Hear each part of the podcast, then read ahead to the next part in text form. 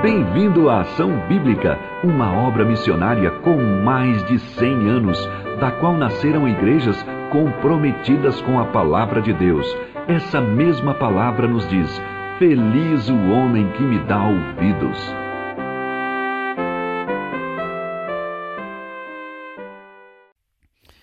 Eu tenho o privilégio de também nessa manhã trazer o recado da palavra do Senhor para o nosso coração. O mesmo recado que ele já tem trazido à minha alma, eu quero repartir com vocês.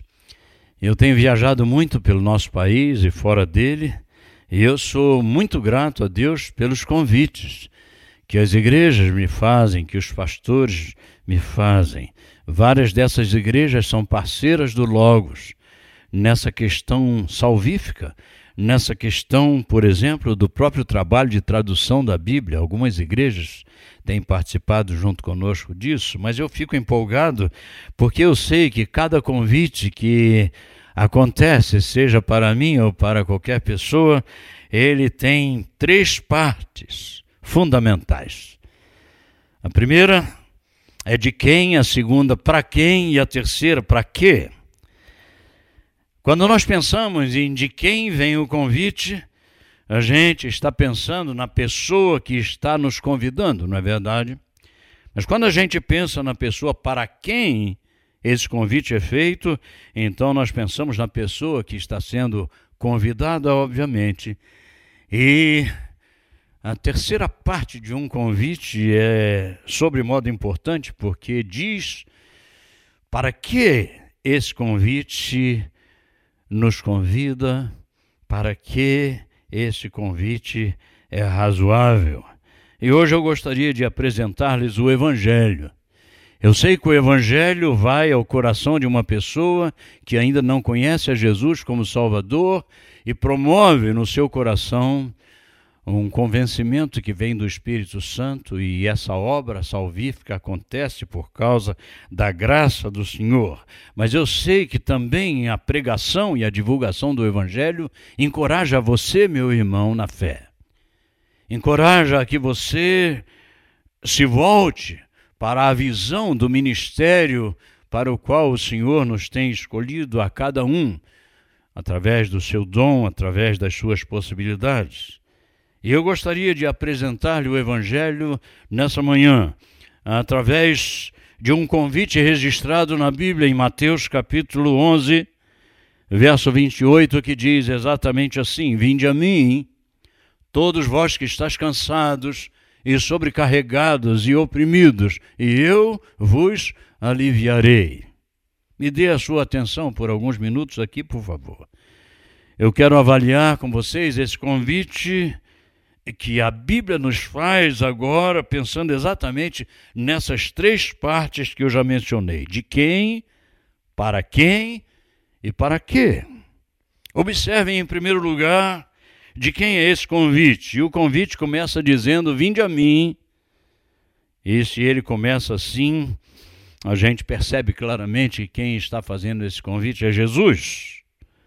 Mas me diga uma coisa o que você acha que o mundo pensa a respeito de Jesus e desse convite? Certamente o mundo pensa que Jesus é uma referência de uma das maiores religiões, talvez.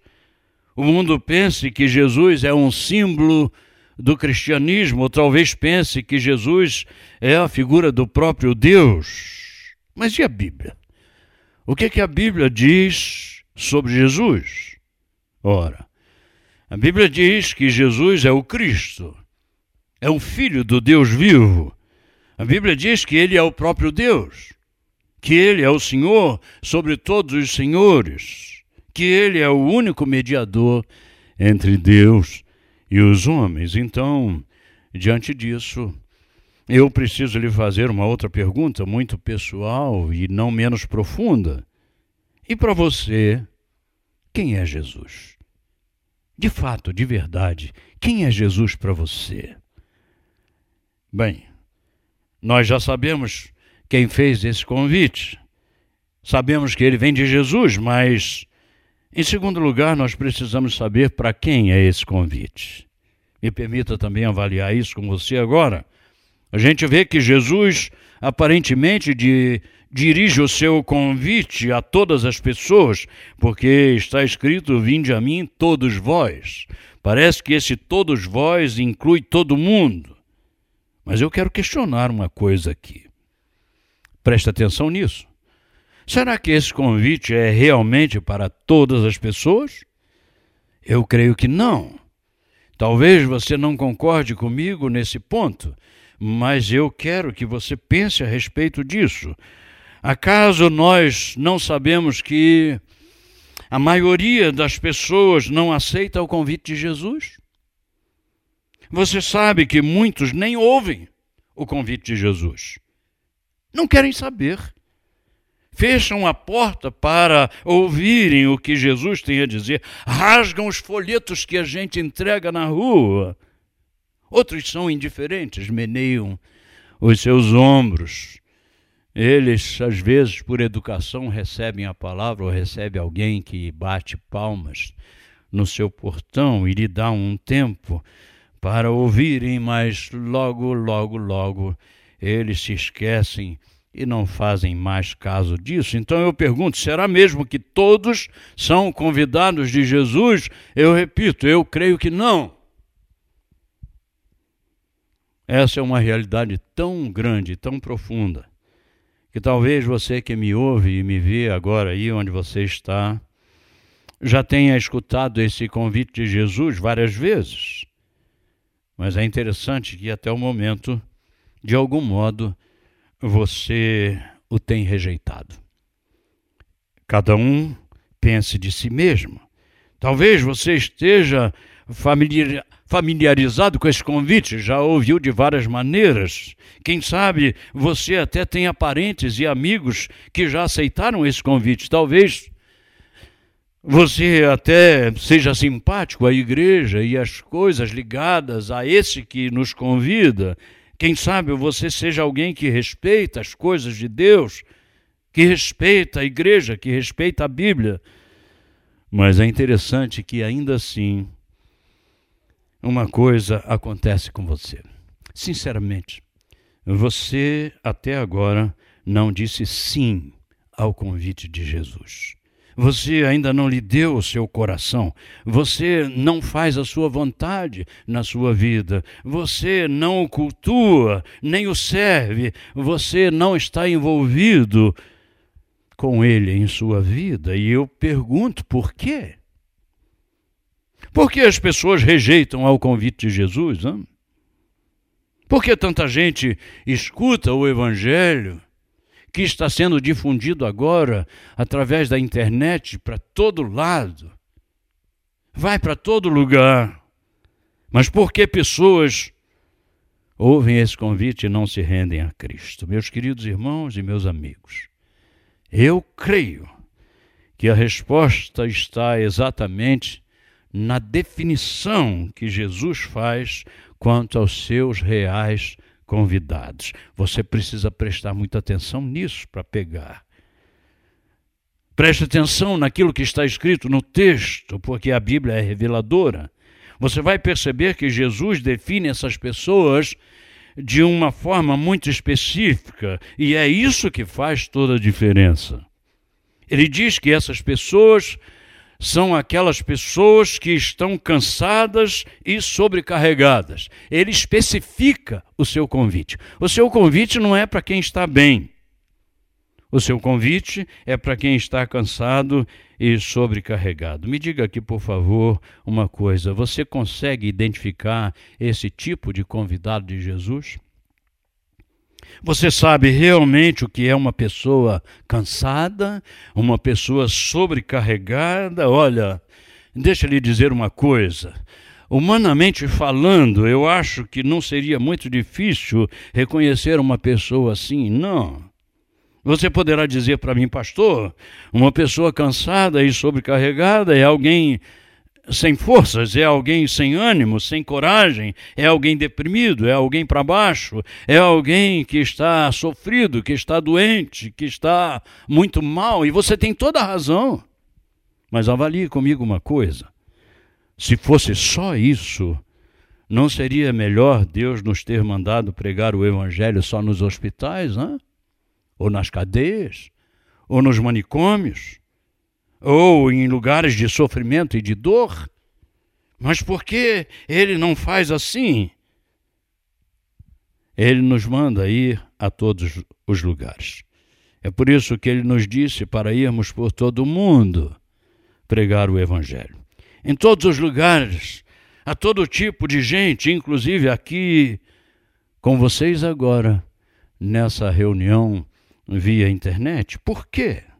Deixa-me dizer-lhes que aqui está um grande segredo. Os sintomas dos cansados e sobrecarregados que Jesus está convidando não são os sintomas meramente físicos. Não é o que eu e você podemos ver no exterior das pessoas, não. O Senhor não está falando de cansados e sobrecarregados porque estão carregando pesos enormes que não conseguem levar, mas são sintomas espirituais que Deus vê. São sintomas que estão no fundo de nossas almas, que estão nas nossas mentes, que estão nos nossos corações. É interessante que uma vez, num dos trabalhos que fui fazer, o nosso veículo precisava ir ao mecânico, e então eu fui na oficina trocar o filtro de óleo do carro. E o mecânico era um jovem com um físico privilegiado. E quando eu digo privilegiado, eu quero chamar a sua atenção porque ele era um desses caras que malham com peso. Então a sua musculatura chamava atenção. Não acho que um homem seja privilegiado por causa disso. Há muitas pessoas que estão enganadas a respeito disso. Não é a sua aparência, meu amado. Não é se você acha que as pessoas o acham feio ou bonito, se você é musculoso, se você é raquítico, isso não faz a menor diferença. Mas aquele homem tinha tatuagens nos braços, tinha brincos, tinha uma roupa apertada em seu corpo bem musculoso. E quando ele estava me atendendo, chegou um colega dele dizendo: E aí, rapaz, vai na balada hoje? Vai ter muita mulher por lá. Desculpe eu fazer essa colocação, mas foi exatamente o que aconteceu. E ele disse prontamente: opa, é comigo mesmo, estamos juntos. Mas aí veio chegando o pastor, o pastor da igreja na qual eu estava é, fazendo o trabalho. E então aquele, aquele pastor reconheceu aquele mecânico e disse: Fulano, você por aqui? Então, quando o pastor disse isso, eu desconfiei que, que aquele jovem até podia ser da igreja. É? Mas sabe o que eu pensei daquele homem? Eu pensei, ele é um cansado e sobrecarregado. Mas ele não era, sabia? Ele estava muito bem. Ele estava forte, ele era esperto, ele, ele se via seguro assim como ele estava. Ele jamais admitiria precisar de Jesus. Para quê? O tesouro dele era o, era o ouro pendurado no seu cordão, o tesouro dele era a sua potencialidade física, o tesouro dele não era aquilo que Deus estava vendo por trás na sua alma. Deus via a sua fragilidade, mas ele só via o seu exterior. Sabe o que acontece? Muita gente está pensando exatamente assim como aquele rapaz. Talvez você mesmo que está me ouvindo agora esteja pensando exatamente como aquele rapaz. Mas eu pergunto: como Deus vê as pessoas? Certamente Deus não as vê pelas aparências como as pessoas as veem. Deus vê as pessoas como necessitadas de salvação. Porque o que adianta o homem ganhar o mundo inteiro e perder a sua alma? Deus vê as pessoas perdidas, com doentes e sobrecarregados, sabe de quê? De pecados. Por um só homem entrou o pecado no mundo, e pelo pecado a morte, e a morte passou a todos os homens, porque todos pecaram, e todos pecaram e destituídos estão da glória de Deus. O salário do pecado é a morte.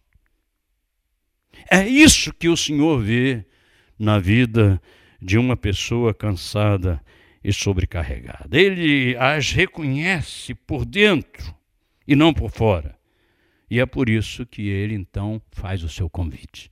Mas ele faz o convite a essas pessoas. A essas pessoas que estão cansadas e sobrecarregadas por dentro de suas almas. Elas às vezes não se acham cansadas e sobrecarregadas, elas não se sentem perdidas, elas às vezes dizem até: Eu não preciso de Deus. Uma vez eu estava comendo numa casa e eu pedi permissão para agradecer a Deus pelo alimento. E aquele homem voltou-se para mim e disse: Não, não precisa agradecer a Deus, não. Agradece a mim. Fui eu que trabalhei e trouxe a compra para casa. Você viu? É essa a ideia. Como poderão ser perdoadas essas pessoas se elas não precisam de perdão? Como elas poderão ser salvas se elas não se sentem perdidas? Meus irmãos, humanamente falando, isso é realmente impossível. Então só tem um jeito de alguém se sentir cansado e sobrecarregado. É só se o Espírito Santo a convencer disso só se uma obra espiritual transformar a sua visão na visão de Deus. Só se ela começar a ver-se a si mesma como Deus a vê e não como os homens a veem. Queridos, é exatamente por isso que a Bíblia nos diz que o Espírito Santo convence o homem do seu pecado, da justiça de Deus e do juízo de Deus. Que obra maravilhosa do Espírito Santo! Que obra tremenda! Que obra eficaz! Que obra profunda! Que obra tão abarcadora em toda a nossa vida e existência. Meus irmãos, meus amigos, você que está sentado aí no sofá da sua casa, participando com a gente nesse culto, se esse convencimento do Espírito Santo não acontecer, as pessoas poderão até ficar conscientes de seus pecados, poderão ter consciência pesada ou terem remorso, poderão é, sentir-se mal e mas continuarão distantes de Deus até sentir um medo eminente. E eu digo para vocês de verdade, até sentirem um medo da condenação do inferno.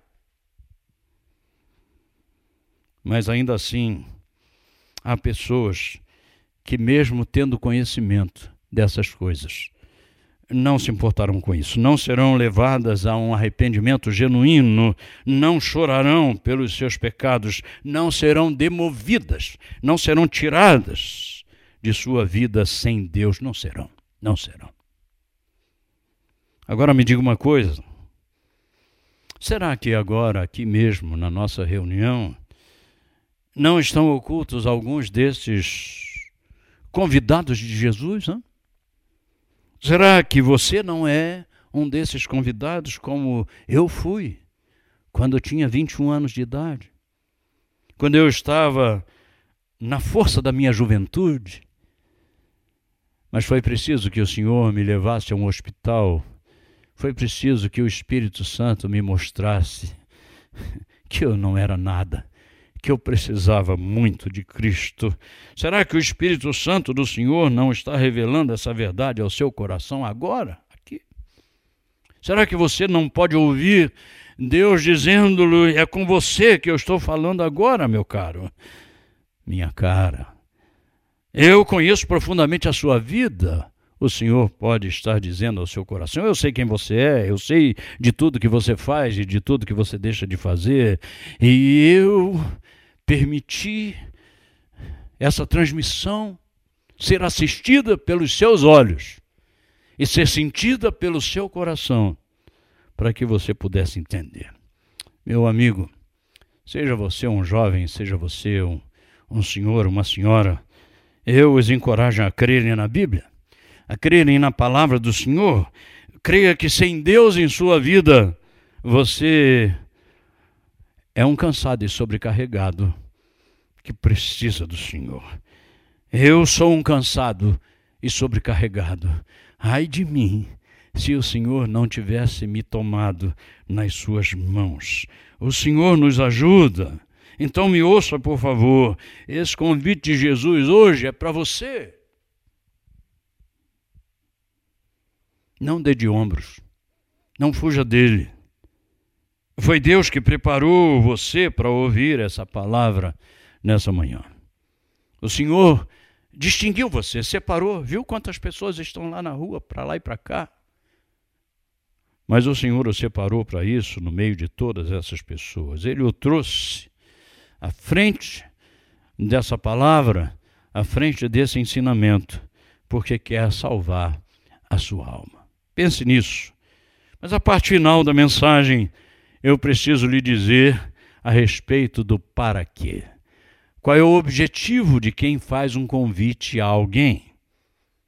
Jesus convida os cansados e sobrecarregados para quê? Qual é o objetivo do Senhor? Ele os convida para dar-lhes alívio de alma. Há muitos evangelhos, me perdoem a crítica, mas há muitos evangelhos que não estão salvando as pessoas. Sabe por quê? Porque esses evangelhos estão convidando as pessoas para darem alívio à sua carne para darem alívio ao seu bolso, para darem alívio à sua expectativa meramente humana. Mas o convite de Jesus diz: Eu vos aliviarei. Ele não está falando aliviar o bolso, nem aliviar as dívidas, nem aliviar as enfermidades. Ele não está falando disso. Ele diz: Eu vos aliviarei. Jesus nos convida, sabe para quê, meus irmãos? Ele nos convida para recebermos o seu alívio o alívio que nos demove do nosso cansaço e da nossa sobrecarga espiritual, daquilo que está lá dentro da sua alma. Você sabia que pessoas podem ter muito pouco e serem absolutamente felizes? Você sabia que pessoas podem estar num leito de dor durante anos, anos e anos e mesmo assim serem felizes? Eu conheço várias. Eu tenho um amigo preciosíssimo que se chama Marcos. Ele sofreu um acidente, o trem passou por cima e cortou suas duas pernas. Meus irmãos, eu tenho inveja santa do Marcos, por causa do seu brilho, por causa da sua pujança de vida. Ele foi no nosso acampamento e eu peguei no colo Hoje eu não poderia fazer mais isso, porque eu estou mais fraco e ele está mais pesado. Mas eu peguei Marcos no colo e levei para a piscina. E quando chegou lá, ele disse: Agora me deixa aqui na beira. E quando eu deixei na beira, ele mergulhou, sem as pernas. E ele estava no meio da turma ali, se deliciando. Sabe por quê? Porque Marcos perdeu as pernas, mas ganhou Jesus na sua vida.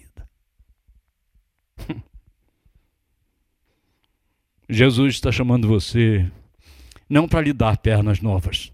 Jesus está chamando você para ser restaurado, para ser curado, para ser aliviado de suas dores e das marcas que o pecado tem deixado em você. É isso que o Senhor quer fazer. Jesus quer limpar essas marcas que são nódoas. Ele quer limpar essas marcas que são cicatrizes do pecado que lhe afligiu há tempos atrás. Ele quer dar-lhe uma nova vida, quer converter o seu coração. Essa é a palavra. Deus quer converter o seu coração. Deus quer transformar a sua vida de um crente para um convertido. Eu conheço um crente há muito tempo. Sabe como é o nome dele? Satanás. É o diabo. A Bíblia diz que ele crê e até estremece mas ele nunca será salvo, porque ele é crente, mas jamais foi convertido e jamais o será.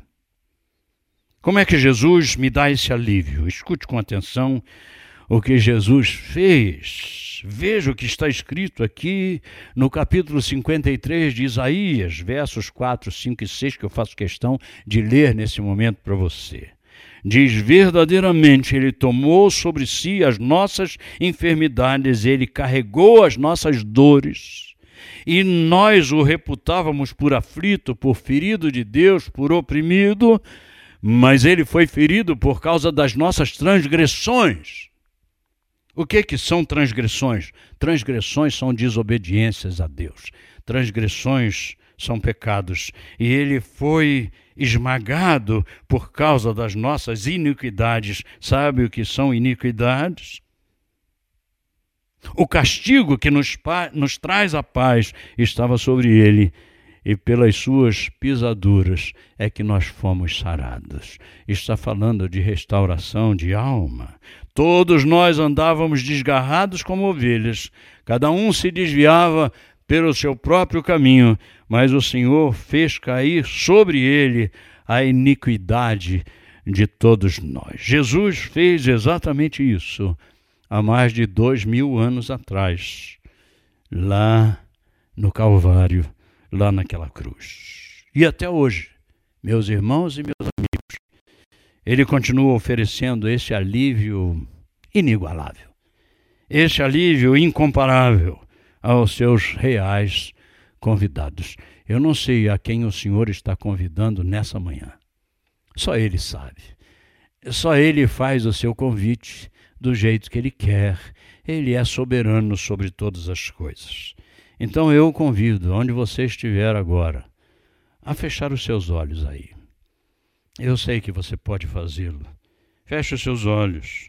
Eu não vou fazer nenhum apelo para que você se manifeste onde você está. Não. Isso é uma coisa muito pessoal. Quando o Senhor Jesus falou ao meu coração e quando o Espírito Santo me convenceu dos meus pecados, eu estava no hospital, eu não podia levantar a mão, eu não podia ir à frente, não era uma igreja, mas o Senhor estava falando ao meu coração, à minha alma. E eu quero aproveitar esse momento para perguntar para vocês: quantos se sentem assim, hein? cansados e sobrecarregados? Pense nisso, aí com seus olhos fechados, onde você está.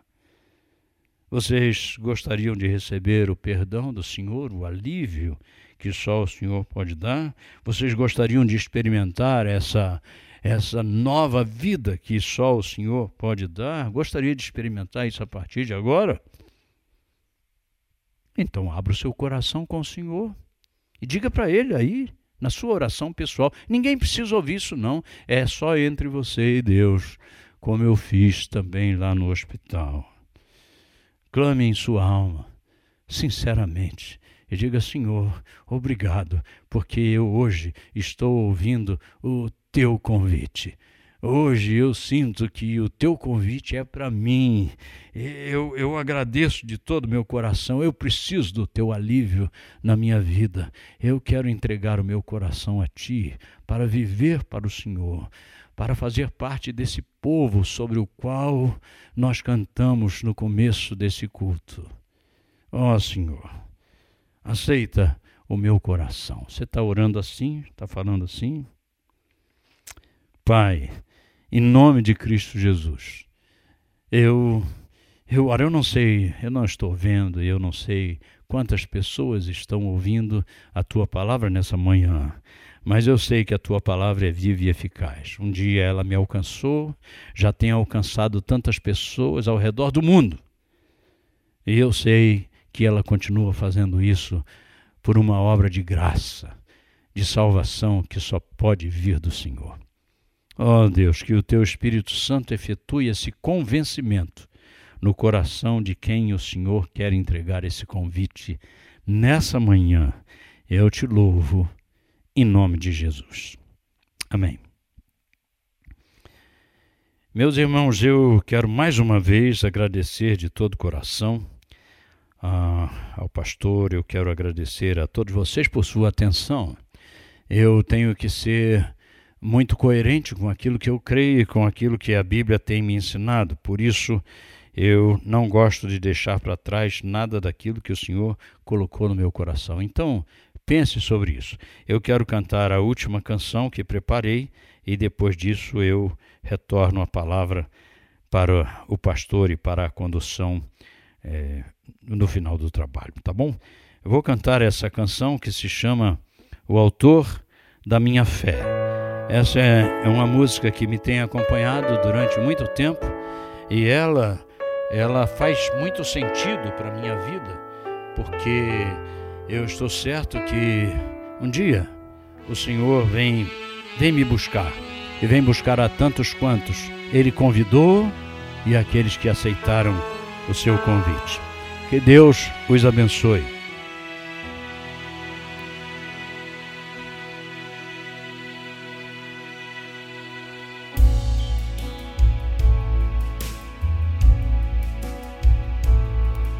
Ó oh, Pai, eu queria tanto ver o meu Senhor descer, vindo me encontrar. Eu posso até imaginar a refulgente glória do Senhor Jesus, transpondo as brancas nuvens no mais puro azul, onde nem sul nem norte existirá. E em meio a lágrimas, sorrisos de alegria e de prazer, eu que era cego, agora posso ver, contemplar, contemplar, enfim. Por isso eu canto glória, glória, glória ao Autor da minha fé. Glória, glória ao Autor da minha fé.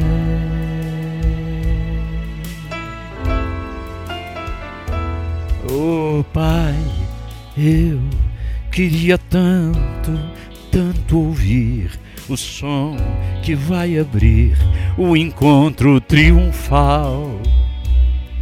Rever amigos que um dia em Cristo foram feitos meus irmãos, e agora sim podemos dar as mãos,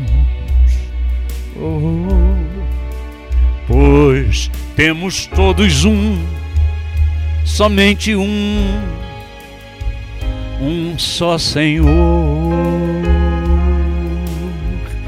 e eis o consolo que envolve a minha vida. O meu Senhor Jesus, que foi morto sim naquela cruz, voltará, voltará, enfim. Por isso eu, eu canto glória glória,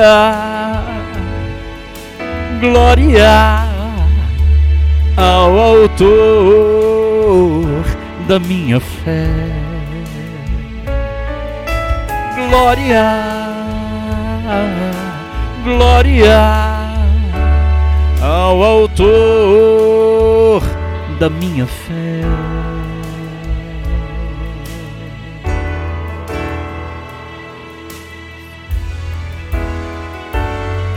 Glória ao Senhor, glória ao Senhor, glória ao Senhor, o Autor da minha fé.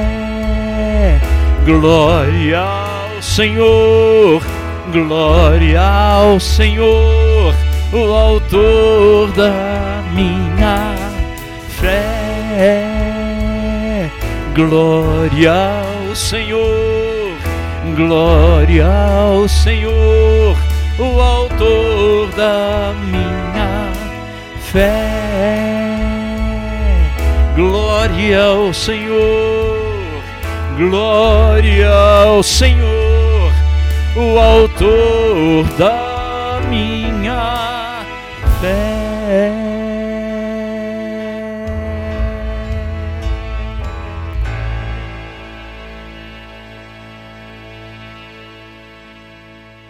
Bendito seja o único digno de louvor e de adoração, o nosso querido Senhor. Deus os abençoe.